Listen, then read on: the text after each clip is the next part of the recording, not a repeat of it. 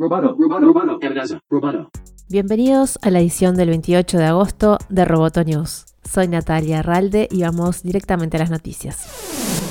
ByteDance encomendó a los desarrolladores de TikTok un plan de contingencia en caso de que tenga que cerrar sus operaciones en Estados Unidos, según informó Reuters. ByteDance recibió la orden del presidente Donald Trump de vender TikTok en Estados Unidos por considerarla una amenaza para la seguridad nacional. Si bien TikTok impugnó la orden, se prepara para la posibilidad de que tenga que cerrar si no llega a un acuerdo con un comprador a mediados de septiembre. Según la información, los planes de cierre están también destinados a preparar las operaciones globales de TikTok a la posibilidad de que uno de los dos países bloquee cualquier acuerdo. Microsoft y Oracle están compitiendo por adquirir los activos de TikTok y según Reuters se espera que ByteDance elija un postor para entrar a negociaciones más finas a partir de hoy.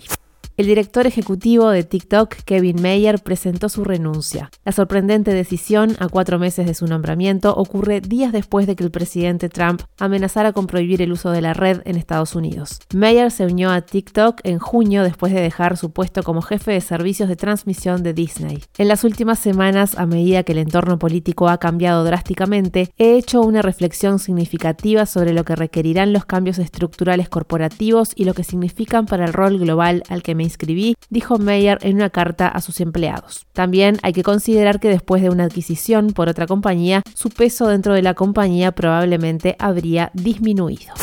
Facebook reaccionó a las nuevas reglas de privacidad de Apple para sus celulares y tablets y dijo que sus políticas causarán estragos en la publicidad de su aplicación. La nueva actualización Apple iOS 14 está diseñada para proteger la privacidad y requerirá que las aplicaciones pidan permiso a los usuarios para recolectar datos y compartir información usando un código único que identifica sus iPhone y iPads. Por ese motivo, Facebook no podrá incluir el identificador para anunciantes Que sirve para dar publicidad personalizada a sus usuarios. Entendemos que iOS 14 perjudicará a muchos de nuestros desarrolladores y editores en un momento de por sí difícil para las empresas. Trabajamos con más de 19.000 desarrolladores y editores de todo el mundo y en 2019 pagamos miles de millones de dólares. Muchas de estas son pequeñas empresas que dependen de los anuncios para conseguir su sustento, advirtió Facebook.